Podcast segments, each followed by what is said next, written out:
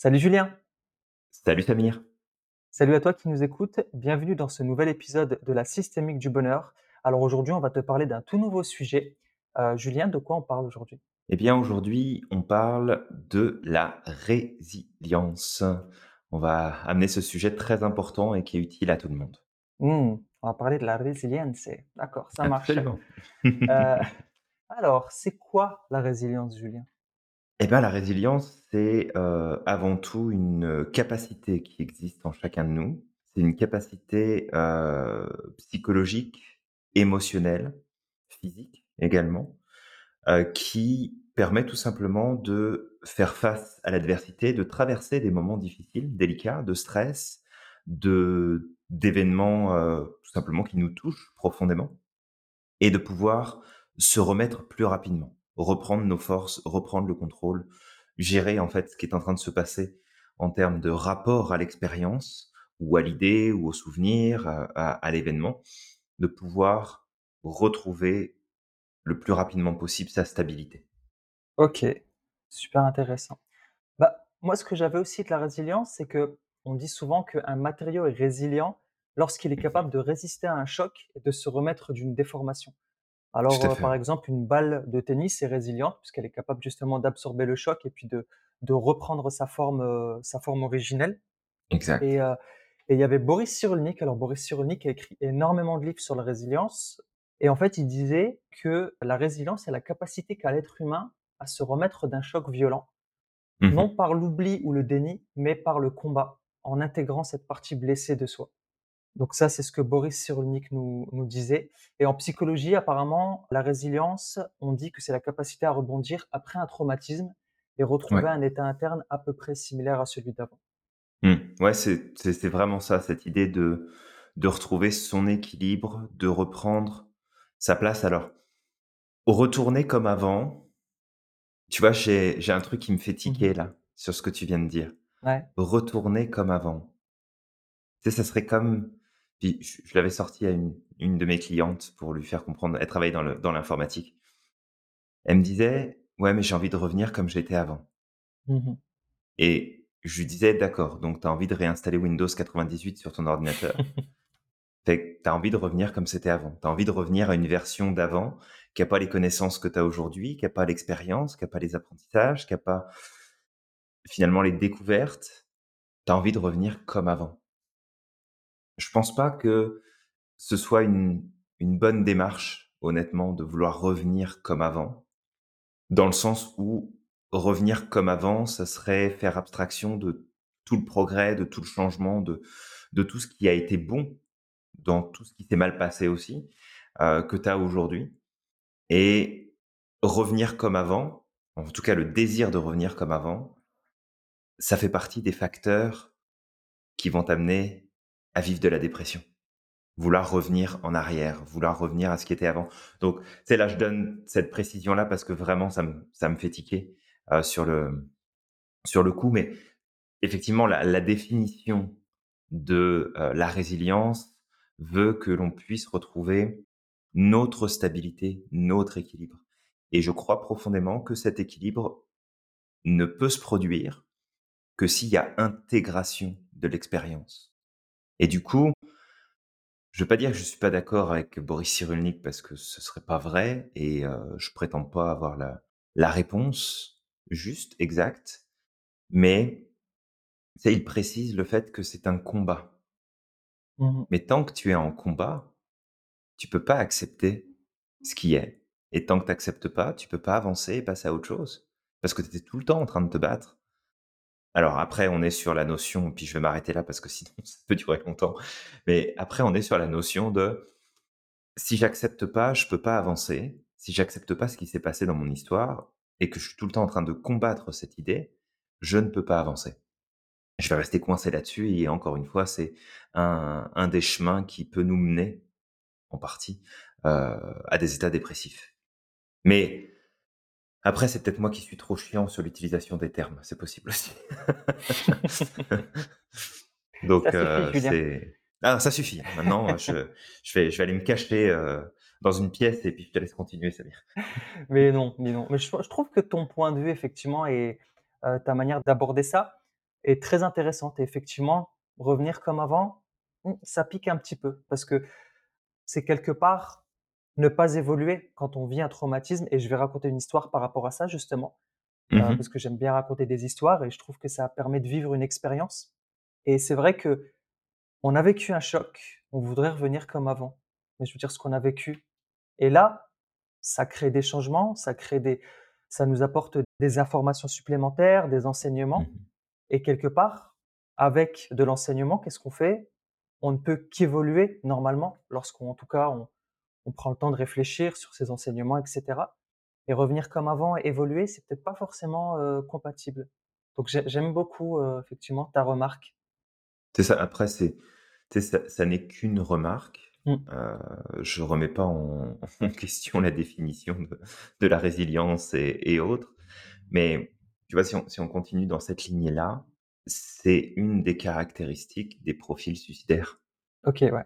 de vouloir revenir à ce qui était avant et d'avoir justement cette souffrance de: «On pourra pas y revenir, puis il y a pas d'issue, puis il y a pas de changement possible, puis c'est terminé». C'est on ne pourra pas revenir à ce point-là. C'est, mmh, je dirais principalement pour justement éviter qu'il y ait des mécanismes, heu, suite à ce podcast qui soient mis en place comme, bah, j'ai entendu qu'il fallait que je me batte contre mon histoire, que je me batte contre les problèmes du passé. Donc non, d'essayer de voir que la bâtir une résilience, je prends cette image-là, mais bâtir une résilience, notre résilience, c'est augmenter notre capacité à jouer le culbuto. Mmh C'est-à-dire que tu prends un coup, tu es poussé et tu te restabilises. Tu reprends ta place. Mais cette place-là, elle revient parce que tu as des stratégies, parce que tu as des tu des muscles psychologiques, émotionnels, tu as ton environnement qui te soutient. Il y a plein de facteurs qui rentrent en ligne de compte dans la résilience, mais ça te permet de retrouver ta stabilité, même si ton environnement a finalement bougé, changé, même s'il y a eu des transformations profondes. Heu, d'ailleurs, Bo bah, tu vas peut-être nous en parler, mais Boris Cyrulnik a vécu dans, heu, dans sa jeunesse, des situations particulièrement traumatisantes. Exact. Il il me semble que j'ai entendu dans une de ses conférences sur YouTube et il avait parlé principalement des personnes qui avaient vécu dans les camps de concentration. Mmh mh. Heu, il me semble que lui a dû certainement vivre, mais je suis pas certain et il avait expliqué justement que dans les camps de concentration, les personnes qui étaient les plus costauds, c'est à vérifier, hein, d'accord? Si ça vient de lui ou pas, mais que les personnes qui étaient les plus costauds étaient les personnes qui tenaient le moins longtemps dans les camps de concentration et qui et qui finissaient par s'épuiser plus vite et que les personnes les plus minces, souvent, qui avaient le moins de force, heu, Mmh étaient les mh. personnes qui duraient le plus longtemps dans les camps de concentration parce qu'ils avaient développé autre chose que la force physique. Ils avaient développé leur ré leur résilience Ouais. et c'est ce qui faisait qu'ils étaient capables justement de tenir beaucoup plus longtemps et de survivre dans les camps de concentration. Mais encore une fois, je pense que je l'ai entendu de lui, mais il Ouais. faudrait faudrait vérifier. Bah, après c'est ça, même si jamais ça n'était pas de lui, l'image est très parlante. Et souvent, moi je me rattache à à Viktor Frankl et puis les travaux qu'il a pu faire, où il parle énormément aussi de, de résilience et heu, la notion de sens qui est très importante dans son approche, dans son dans ses travaux finalement.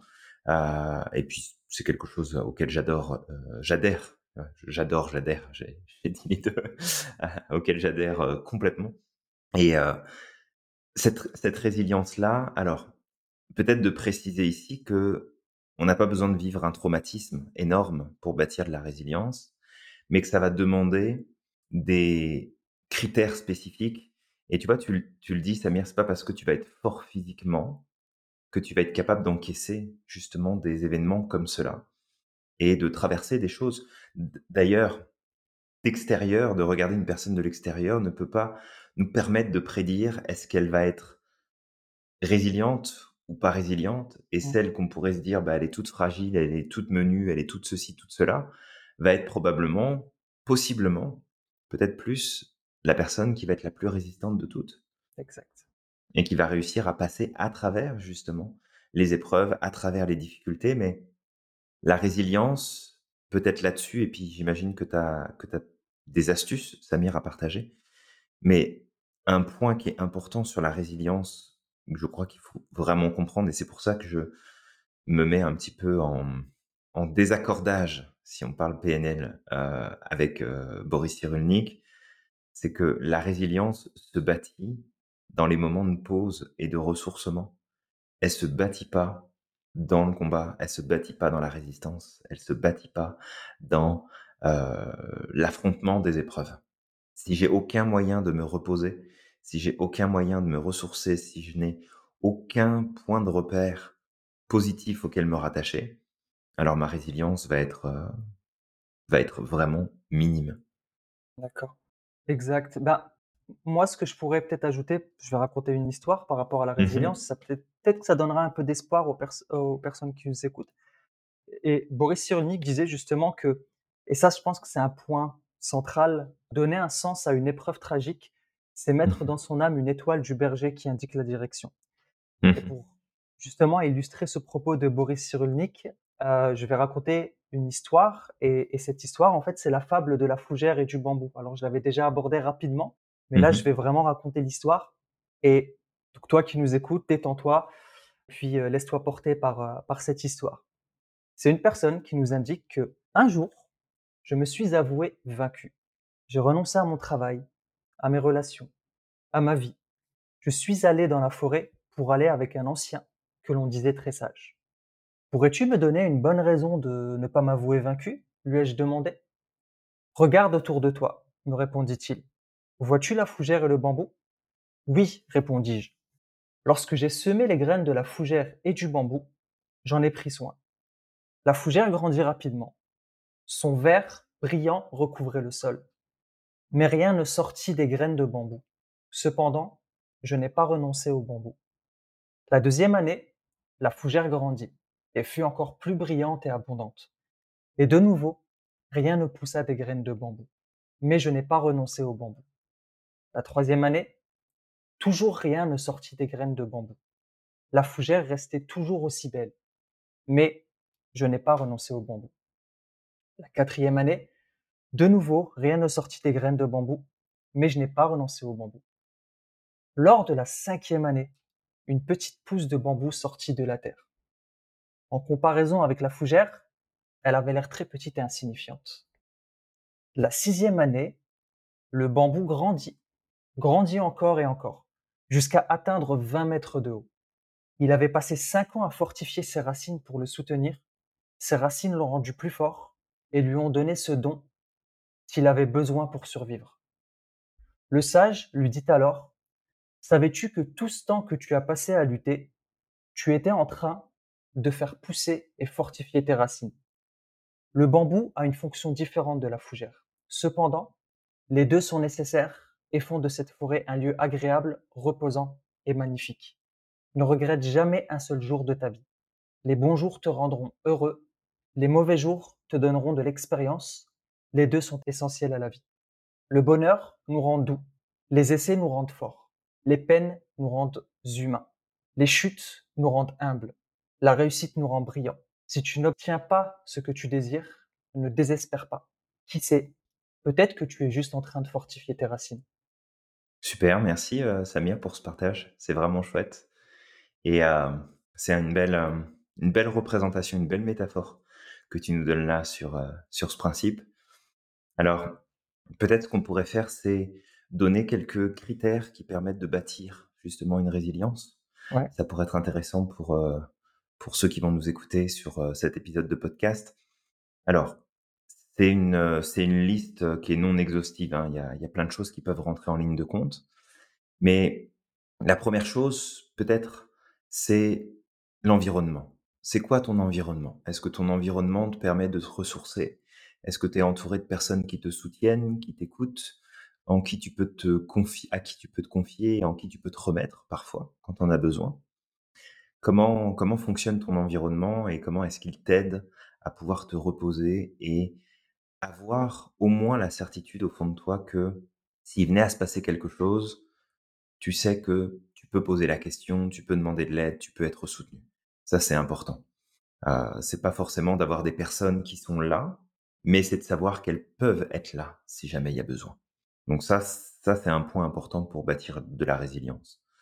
La deuxième chose, ça va être de t'accorder des moments de pause, de plaisir, de choses que tu fais pour toi, pour te ressourcer, pour t'apporter du bien-être, pour te reposer. Ça peut être de la lecture, écouter de la musique, euh, aller courir, prendre une marche en forêt, partir en vacances, passer du temps avec des amis, euh, peu, peu importe ce que c'est, mais une expérience vraiment positive, complète, où tu ressens des émotions, où tu ressens du, vécu, où il y a euh, une interaction avec ton, ton intellect, ta pensée, ton corps, vraiment des choses qui te permettent d'avoir une expérience complète, entière.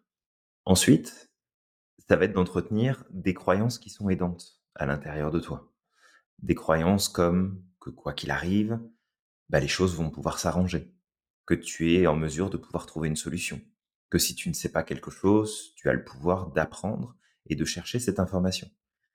Donc tout, tout ce type de croyances qui vont te servir de stratégie mentale, intellectuelle, qui vont pouvoir se, se mettre en place un petit peu comme un filet de sécurité quand le sol en dessous tes pieds est en train de se dérober, de pouvoir te raccrocher à quelque chose. Ensuite, de travailler sur tes émotions. Apprendre à gérer tes émotions, à les reconnaître, à comprendre le message qu'elles portent, pour qu'elles puissent, en fait, devenir des alliés véritablement et ne pas être euh, ces petites bêtes qui viennent te déranger dans ton quotidien pour un ou pour un non, mais vraiment comme un messager de paix avec une intention positive de te faire avancer, de te protéger, de te faire prendre conscience de certaines choses. Ensuite, c'est de pas aller au combat constamment. C'est de savoir aussi te retirer des combats qui sont inutiles, de lâcher prise sur les choses qui n'en valent pas la peine et vraiment de garder en tête ce que je disais tout à l'heure, c'est que ta résilience ne peut pas se bâtir dans l'adversité. Ta résilience va être utilisée dans l'adversité. Ça va être ton, bouclier, ça va être ta forteresse.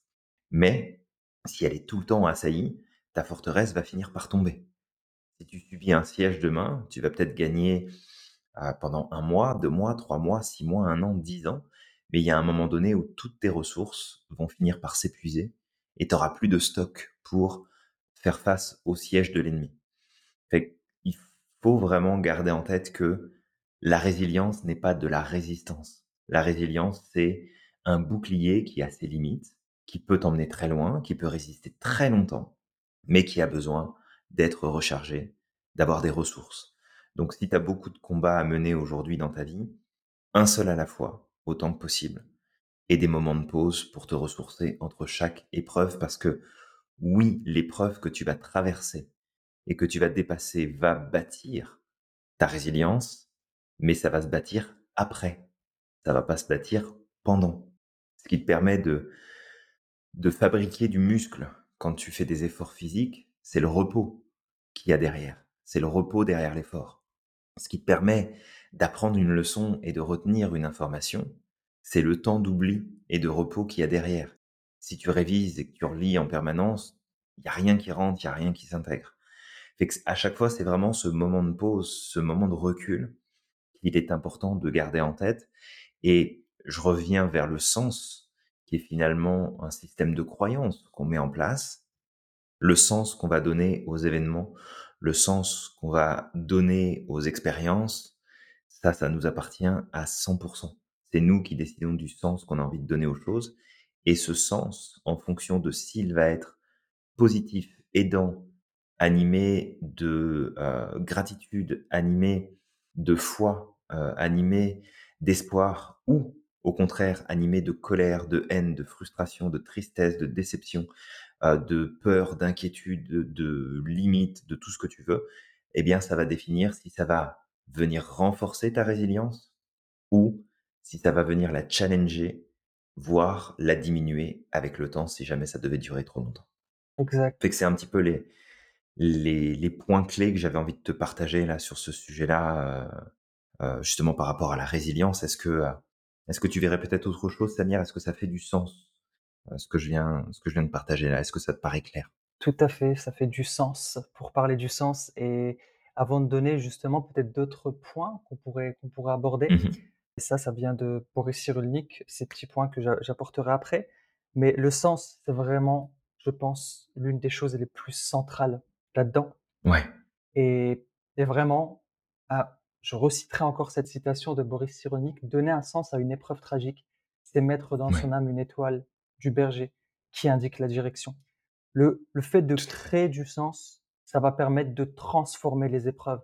D'ailleurs, il y a cette cette citation aussi qui dit que: «Rien ne se perd, rien ne se crée, tout se transforme» et ça, c'est notre responsabilité. Il y a des choses qui sont hors de notre contrôle, mais le sens qu'on va donner à ce qu'on est en train de vivre, ça, c'est sous notre contrôle. C'est nous qui pouvons décider.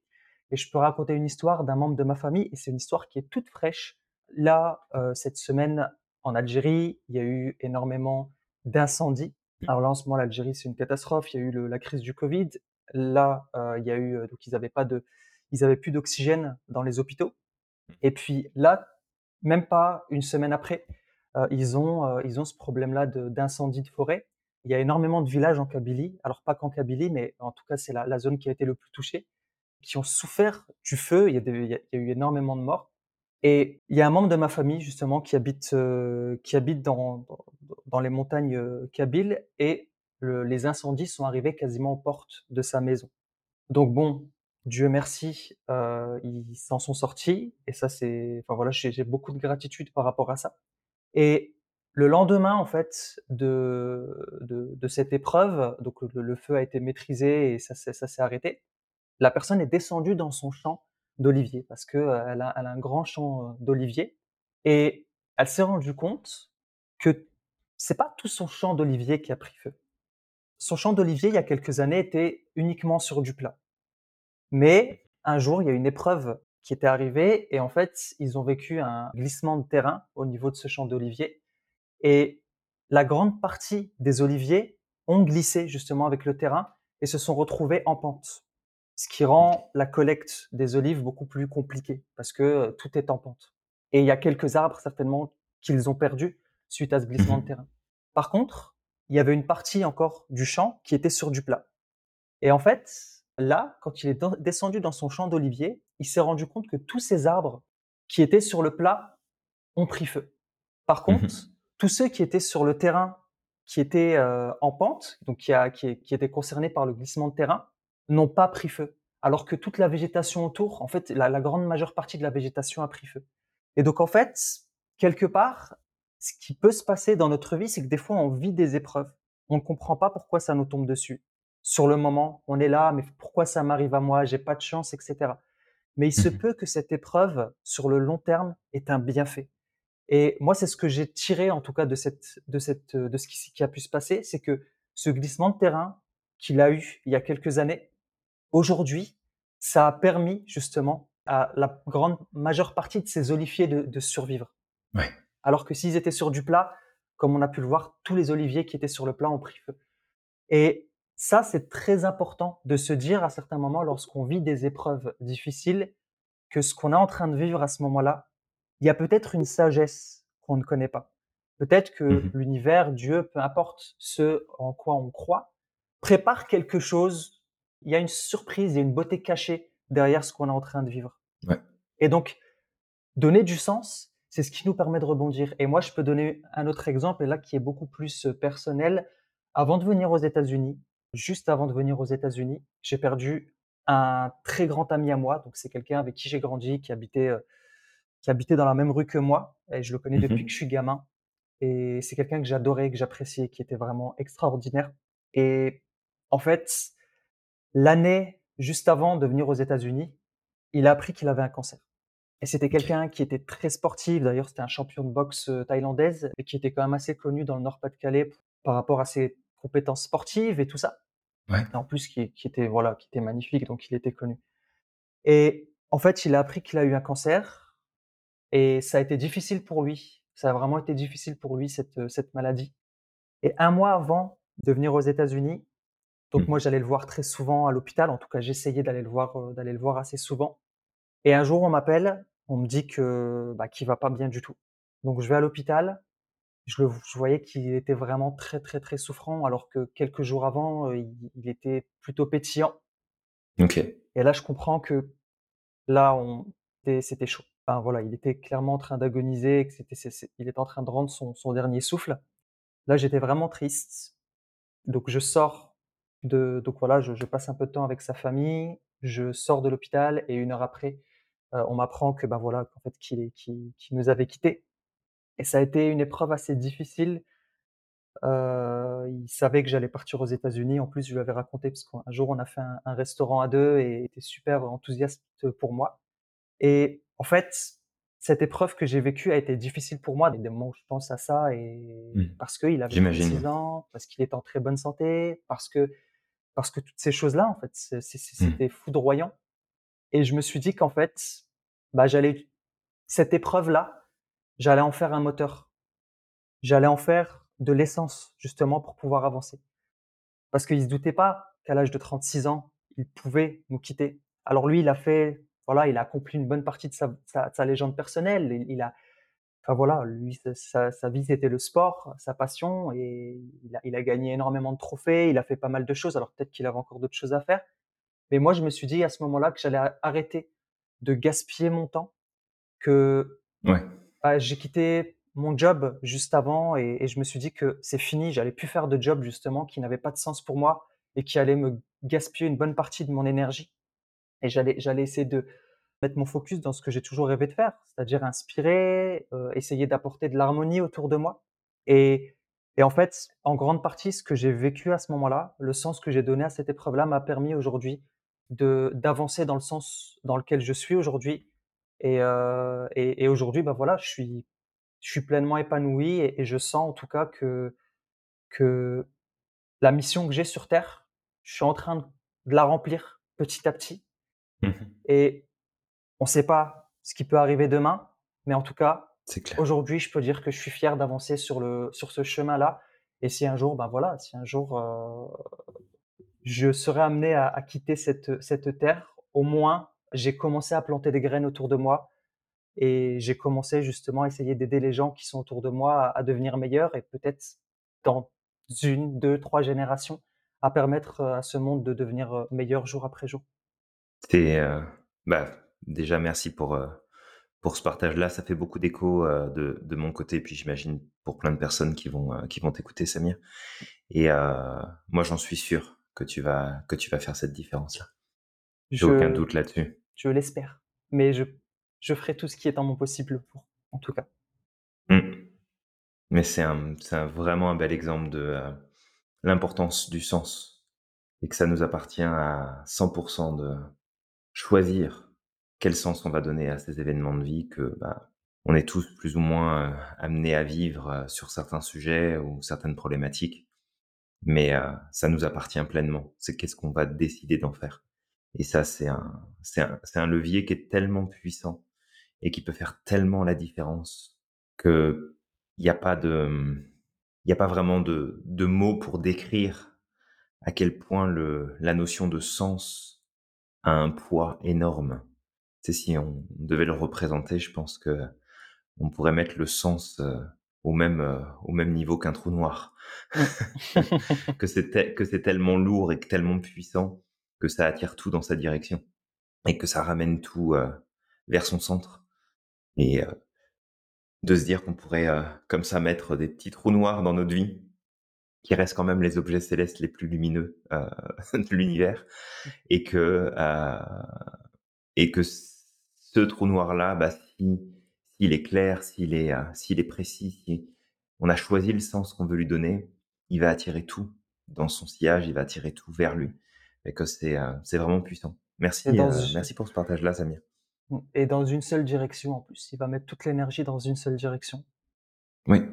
Le trou noir. Oui, contrairement au reste qui va en expansion, lui, il va en se se reconcentre vers le vers Mmh. lui-même, vers vers l'intérieur. Ça veut pas dire qu'il faut être égocentrique et penser qu'à soi, mais le la notion de sens permet d'attirer tout, heu, dans une seule et même direction. C'est ça qui est puissant. C'est ça qui est génial. Exact. D'ail d'ailleurs, si on regarde justement les personnes qui ont le plus inspiré dans ce monde, si on alors je je cite toujours les mêmes personnes, mais il y en a tellement, heu, Mmh d'autres. mh. Hem, il y a, bah, je cite souvent Martin Luther King, Mandela, Mmh Malcolm mh. X. Moi, Malcolm X, j'adore Malcolm X. Heu, c'est une personne qui m'inspire énormément par son parcours, parce qu'il est parti de il le le gars est revenu de très, très loin. Il a fait Mmh il a eu mh. plusieurs vies en une seule. Heu, il est passé donc du du bandit au, euh, au prisonnier, euh, et puis euh, à la personne justement euh, qui, qui était capable d'inspirer les autres. Et puis après, il s'est recadré Mmh à la fin de sa vie pour euh, partir sur un autre combat qui était beaucoup plus universel. Mais il y a aussi, il y a aussi Gandhi, il y a aussi euh, Mère Teresa, il y a aussi euh, Mmh. euh, l'abbé Pierre, et toutes ces personnes-là, bah, toutes ces personnes-là avaient un sens dans leur vie. Et, et Ouais. même, je dirais, une des techniques, euh, parmi les techniques qu'on pourrait ajouter, c'est la spiritualité. La spiritualité, c'est quelque chose de très puissant. C'est quelque chose Oui, qui c'est vrai, on l'a pas évoqué. Exact. Ouais, c'est quelque chose qui drive. Et il faut savoir que quand je parle de spiritualité, c'est au-delà de, de la religion. C'est Mmh, vraiment tout à fait, parce ouais. qu'il y a des gens qui sont religieux et qui sont pas spirituels. Il y a des gens qui sont Mmh. Euh, qui, qui sont pas religieux et qui sont spirituels. Et, et cette spiritualité, c'est quelque chose qui est beaucoup plus puissant pour justement donner du sens à sa vie, s'abandonner à quelque chose qui est beaucoup plus grand que nous, euh, à un ordre qui est beaucoup plus grand que nous, peu importe comment on peut l'appeler. Je l'avais dit tout à l'heure, il y a peut-être des gens qui vont appeler ça la nature, il y a des gens qui vont appeler ça Dieu, euh, il y a des gens qui vont appeler ça l'univers. Voilà, la manière dont vous l'appelez, voilà, ça c'est, je veux dire, ch- chacun aura, aura sa, sa conception des choses. Complètement, ouais. Mais la spiritualité, c'est vraiment quelque chose qui peut faire bouger des montagnes. Et toutes ces personnes, justement, qui ont inspiré, on peut le regarder, les plus grands noms aujourd'hui qu'on a, c'est des personnes qui avaient une forte spiritualité. Et leur Ouais. nom continue de perdurer jusqu'à aujourd'hui. On, on entend encore parler d'eux. On peut parler de toutes ces personnes, justement, qui viennent de, de figures, euh, qu'elles soient religieuses ou pas. C'est des personnes qui avaient, justement, cette, cette, ils avaient cette étoile polaire qui était beaucoup plus haut qu'eux et qui ont fait qu'ils ont été capables aujourd'hui de Mmh transcender le temps et d'apporter quelque chose qui, bah, qui a fait que 100 1000 ans après, on parle encore d'eux. Ouais, tout à fait. Et, et- et d'autres peut-être techniques que je pourrais donner, c'est, alors tu le disais, de révéler sa part d'ombre. Mmh Il faut savoir que le partage, le fait de partager ses émotions, de partager ce qu'on vit au, au moment où on le vit, les épreuves qu'on est en train de vivre, euh, d'en parler, c'est quelque chose qui va permettre justement de développer sa résilience. Pourquoi? Parce qu'on extériorise tout ce qui est en nous. Et Tout en ouais. parler aussi, ça permet d'avoir du feedback extérieur. Alors moi, je me rappelle, j'ai vécu aussi des épreuves dans ma vie et euh, ben, on voit très bien. euh, allez, je, je vais dire ça pour rigoler, mais j'ai un corps de lâche, hein, mais ça, j'en suis pas. euh, voilà, je suis pas, j'ai pas de problème avec ça aujourd'hui. Avant, je- j'en avais peut-être, j'avais peut-être des problèmes avec ça. Mais il y a des gens qui à l'extérieur pouvaient me voir et penser que, en fait, j'étais, j'étais une petite chose fragile. Mais quand j'ai raconté à certains moments mon histoire, ce que j'ai pu vivre depuis que je suis euh, gamin, ce que j'ai pu vivre dans mon adolescence, quand j'étais adulte, alors je pouvais, je savais pas que j'avais cette force en moi parce que pour moi c'était devenu inné. Sais, quand on vit des choses, Mmh ça mh. devient naturel en fait, quelque part. On est fait, capable ouais. de, de supporter euh, énormément de, de, de, poids sur les épaules sans se rendre compte à quel point ça peut être quelque chose d'extraordinaire pour d'autres personnes. Mais quand j'ai Ouais. raconté à certains moments mon histoire, ben, en voyant la réaction des gens, c'est la bouche grande ouverte, se dire waouh, enfin, j'aurais jamais pu imaginer en te voyant que tu aurais pu euh, supporter tout ça dans ta vie. Ben, je me suis rendu compte effectivement à quel point peut-être que je suis pas capable comme ça physiquement, euh, je, je physiquement j'ai pas l'air très très fort, mais que toutes ces épreuves que j'ai pu vivre dans ma vie ont Mmh m'ont mh. permis de bâtir une résilience. Et cette résilience, alors la dernière fois je disais que justement la la résilience ou la persévérance c'était la force des faibles, mais c'est pas la force des faibles en réalité parce que tu sais quand tu as un mental qui est un mindset qui est qui est résilient, Mmh. tu peux supporter beaucoup, beaucoup, beaucoup de choses et tu peux aller beaucoup plus loin qu'une personne qui peut paraître très, très forte. Ah oui, complètement. partagez, partagez votre vécu, partagez un peu ce que vous vivez en ce moment. Déjà, un, vous allez extérioriser vos traumatismes et ça, ça va vous permettre de supporter beaucoup plus de choses. Mais en plus, parfois, vous allez avoir du feedback extérieur qui va vous permettre de comprendre à quel point vous êtes fort en Ouais. réalité. Et la parole, alors souvent, elle a plus une fonction affective qu'informative. Et ça, c'est Boris Cyrulnik qui nous le dit. Et l'affection, alors on a pu voir que justement, l'affection, c'est quelque chose qui pouvait nous permettre de bâtir notre résilience. Sans affection, on a pu voir bah, à travers l'ex- l'expérience que tu nous avais donnée la dernière fois, des personnes qui étaient privées d'affection allaient Mmh mh. plus souvent euh, se laisser mourir. Alors il y avait eu des expériences horribles qui avaient été faites sur des nouveau-nés, Ouais, sur des nouveau-nés, ouais, tout à fait. Ouais. Sur des nouveau-nés, et puis aussi sur les personnes âgées. On se rend compte aujourd'hui avec les neurosciences, par exemple, que les, les personnes âgées qui sont mises dans des... Alors encore une fois, ça dépend, mais qui sont abandonnés, mis dans des maisons euh, de vieillesse où il y a personne qui vient les voir, où ils sont isolés, etc., ben, avaient beaucoup plus de chances d'avoir des problèmes euh, type Alzheimer, etc., des problèmes cognitifs, que des Mmh personnes qui avaient de l'affection et qui avaient de l'attention. Tout à fait, ouais. Donc ça, ça va être important et justement cette, ce fait d'extérioriser, ça peut se faire aussi bien par la parole, si vous avez des personnes autour de vous, mais de pas pas vous isoler en tout cas. Mais ça peut se faire aussi à travers l'écrit, la peinture, à travers du travail associatif, peu importe, mais de contribuer à quelque chose et de partager. Tout à fait. Une autre technique que je pourrais donner, ça c'est par l'écriture. Si vous vivez des traumas, ça peut être intéressant d'écrire une lettre et de l'envoyer aussi euh, à une adresse fictive. Alors j'ai adoré cette euh, technique-là parce que je l'ai déjà utilisée. Mmh Ça peut être à une adresse ficti- fictive ou à un mail qui n'existe pas. Mais par exemple, vous avez vécu un traumatisme, vous en avez pas parlé autour de vous. Pour le moment, vous êtes peut-être pas prêt d'en parler autour de vous. Ça peut être bien d'écrire une lettre et de l'envoyer, je sais pas, à une adresse euh, 105 rue des Traumas ou euh, ou quelque chose qui peut parler comme ça par rapport à ce que vous avez fait, pu ouais. vivre et de l'envoyer à cette, à cette adresse-là, de d'extérioriser peut-être vos colères, ce que vous avez pu vivre, etc. Et ça peut vous aider justement à, à vous permettre de d'augmenter votre niveau de résilience dans le sens où ça va vous permettre d'extérioriser une partie de ces énergies négatives que vous stockez et de vous permettre d'avoir un peu plus d'énergie positive pour avancer dans le bon sens. Et génial. Souvent, quand on vit une épreuve, on a l'impression que l'herbe est plus verte ailleurs. Et Mmh, toujours, ouais. ce ce que je dirais, c'est que l'herbe n'est pas plus verte ailleurs. L'herbe est plus verte là où tu l'arroses. Complètement. Donc, au lieu de, sais, de projeter tout ça à l'extérieur, commence à arroser un petit peu plus ton herbe de manière à la rendre plus verte et pouvoir avancer. Génial. Merci, heu, Samir, pour tout ça, c'est cool. Je t'en prie. C'est vraiment chouette. Sais, je repense à à tout ce que tu dis et bon, je pense qu'on a on a vraiment partagé plein, plein de choses sur le sujet donc heu heu, j'imagine qu'on va pouvoir, heu, s'arrêter là pour aujourd'hui mais Ouais.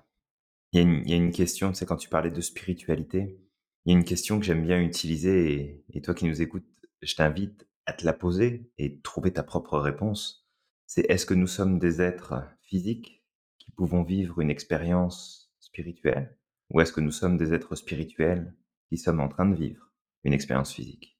Donc vraiment de savoir quelle place tu as envie de donner à ça et comme tu l'as dit Samir, ces personnes qui sont les plus, hem, les plus reconnues, qui ont de la réussite, qui ont du succès, qui ont su sortir de situations compliquées, difficiles, d'expériences de vie, heu, traumatisantes, elles ont en commun cette spiritualité.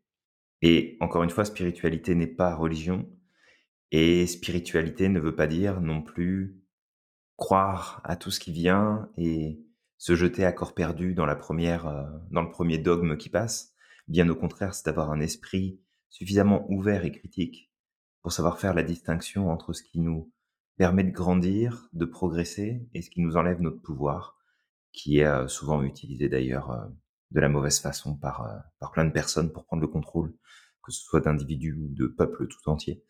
Heu, mais la spiritualité peut être vraiment quelque chose de positif, plus tout ce que tu nous as partagé Samir, donc heu, c'est vraiment, heu, vraiment chouette. Je pense que là, on a comme créé toute une liste de choses qu'on peut mettre en place, qu'on peut développer pour, bâtir une résilience qui, va faire la différence dans la vie de chacun.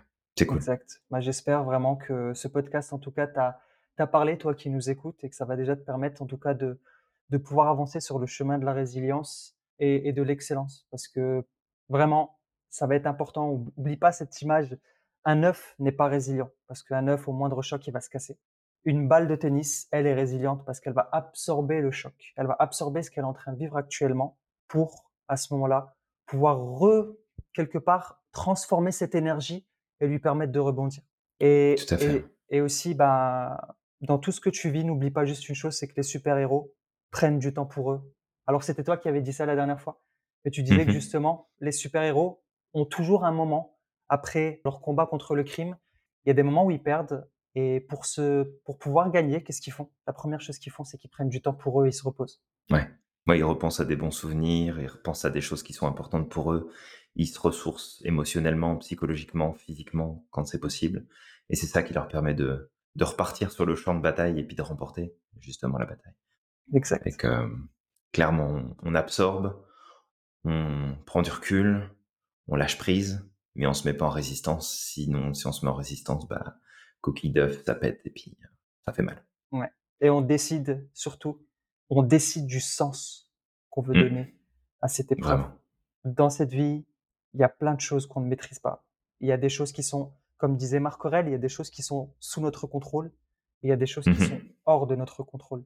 Et ça, tu me l'as rappelé récemment. J'avais fait une petite euh, overdose d'injustice. Alors moi, l'injustice, ça me touche profondément. J'ai appris, grâce à notre coaching, justement, à, à gérer ça.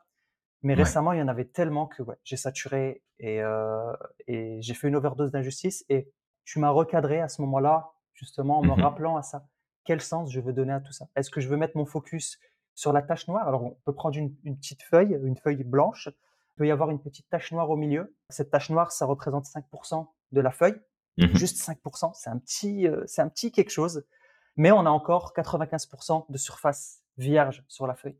Ouais. Et si on met le focus sur la tache noire, qu'est-ce que ça va faire? Ça va amplifier le problème. Si on décide de mettre le focus sur la partie vierge, bah là, on peut commencer à faire quelque chose, on peut dessiner, on peut faire plein de choses et embellir cette feuille à ce moment-là. Tout à fait. Et il se passe plein de choses dans la vie, on a des épreuves, il y a de l'injustice, il y a plein de choses qui ne sont pas sous notre contrôle. Ben, remettons le focus sur ce que nous, on peut faire aujourd'hui, sur la petite différence qu'on peut apporter et qui peut-être sur le long terme va apporter du changement et va Mhm. inspirer, en tout cas va amener le monde à, à quelque chose de beaucoup plus beau. Exact. Top. Voilà, voilà. Alors toi qui nous écoutes, euh, si tu as aimé cet épisode, on t'invite à liker, à partager, à commenter et puis euh, tout simplement à t'abonner pour être sûr de recevoir euh, toutes les alertes euh, des podcasts qu'on publie, des vidéos qu'on met en ligne, euh, des choses qu'on partage régulièrement. Et puis, et puis bon, on va se retrouver bientôt hein, pour un prochain épisode. Exactement, Julien. Et surtout, ben, toi qui nous écoutes, je t'invite à croire au maximum en ton potentiel. Exact. N'oublie pas que tu es magique et on te dit à la À la prochaine. prochaine.